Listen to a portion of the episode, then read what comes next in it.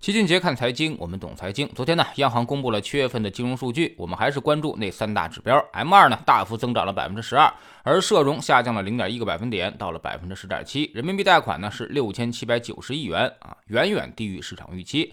此前呢，研究机构们一致性预期都在万亿以上。那么我们还是分别来看，先说人民币贷款啊。那么七月份人民币贷款下行，主要受到了地产销售疲软的影响。我们都看到了新闻啊。那么最近大家非但不怎么去贷款买房了，甚至还都都在提前还款。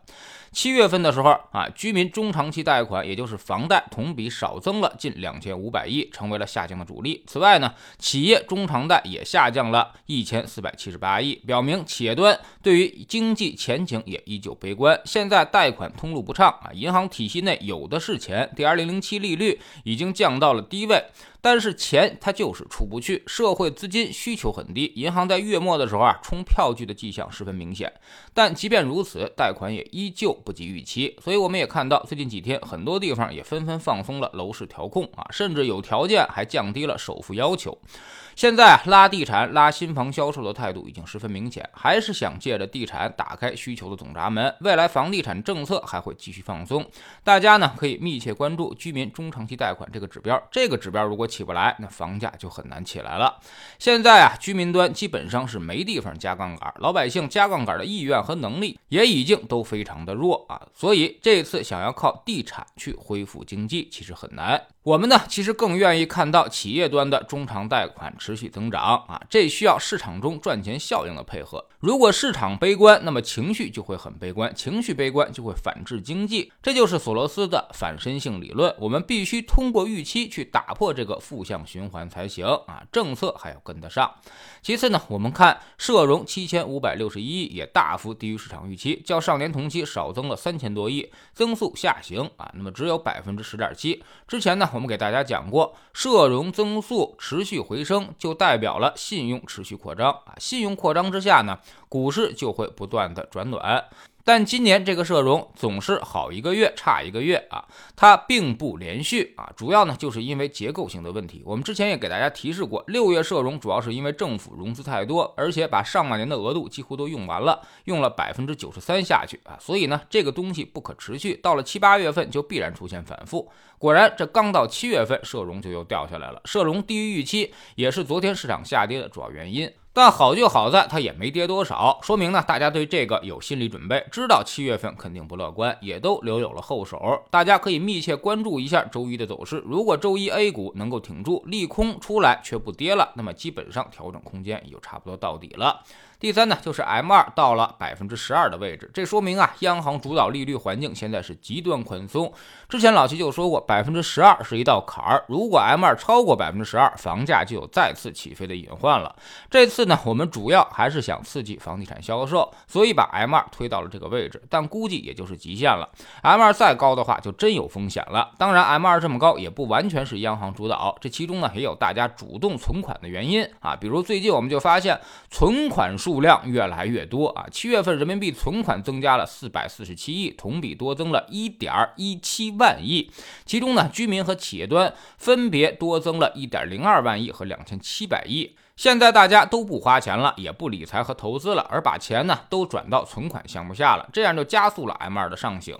现在只有财政在花钱啊，财政存款是减少一千一百四十五亿的，形成了一定的对冲。也就是说啊，如果财政再不玩命花钱，那存款的增加就会更多。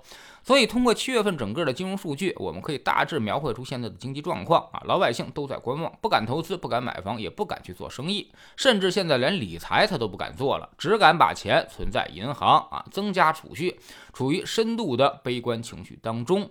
而央行呢，在努力的释放流动性，甚至已经给到了极限。M 二和社融，一个是资金的需求，一个呢是资金的供给，它应该是硬币的两面才对，数值应该差不多，但现在差距却逐渐拉大，说明啊，市场。场的剩余流动性很多，钱不知道该上哪儿去，都在银行体系里面空转，去买了一大堆的国债啊！银行也很头疼，完不成上面的任务，所以就拿票据来冲量。国家认为啊，现在胜负手关键还在于房地产，怎么能让大家恢复买房，还不让房价大涨，也不让居民杠杆率提升？这确实是一个很难很难的难题啊！现在已经基本上默许了一些地方放松政策的调控。也是希望能够拉动新房的销售，恢复房地产销量。但是这个能不能如愿呢？还需要进一步观察。老齐认为够呛啊。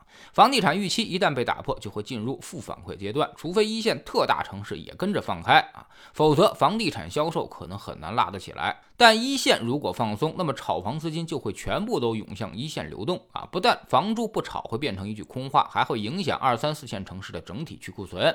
所以到时候啊，结构性问题就会更加突出。那么到底该怎么破这个局呢？其实启动楼市还真心不如启动股市。股市是投资者情绪的反应，引导资金更多的进入股市，也就进入了实体经济啊，给股市以信心，也有助于实体经济的恢复。而股市呢还很低，还有很大的政策空间。其实有的时候喊喊话，多支持支持啊，它就能够起到很好的效果了。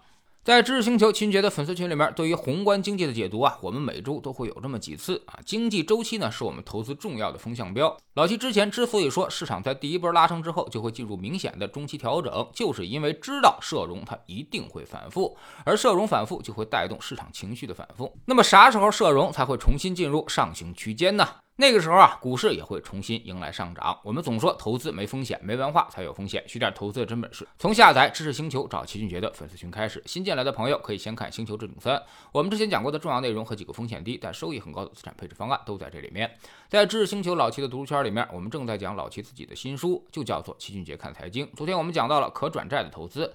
其实这是一个下有保底、上不封顶的很好的投资方式，它的风险很低，但长期收益却很高。一些债基配置一定数数量的可转债，甚至可以做到稳稳的年化百分之八以上，回撤幅度呢也不怎么超过百分之五啊，属于是性价比极高的投资产品。它适合大部分人的理财需求，但大部分人呢却压根儿就不知道它。要么去买百分之三到四的国债，要么在股市里经历大起大落，最后赔得一塌糊涂。所以说到底啊，还是认知差的问题。加入知识星球，找老齐的读书圈，每天十分钟语音，一年为您带来五十本财经类书籍的精读和精讲。之前讲过的二百四十多本书，全都可以在星球读书圈置顶二找到快速链接，方便您的收听收看。苹果用户请到齐俊杰看财经同名公众号，扫描二维码加入。三天之内不满意，可以在星球 APP 右上角自己全额退款。欢迎过来体验一下，给自己一个改变人生的机会。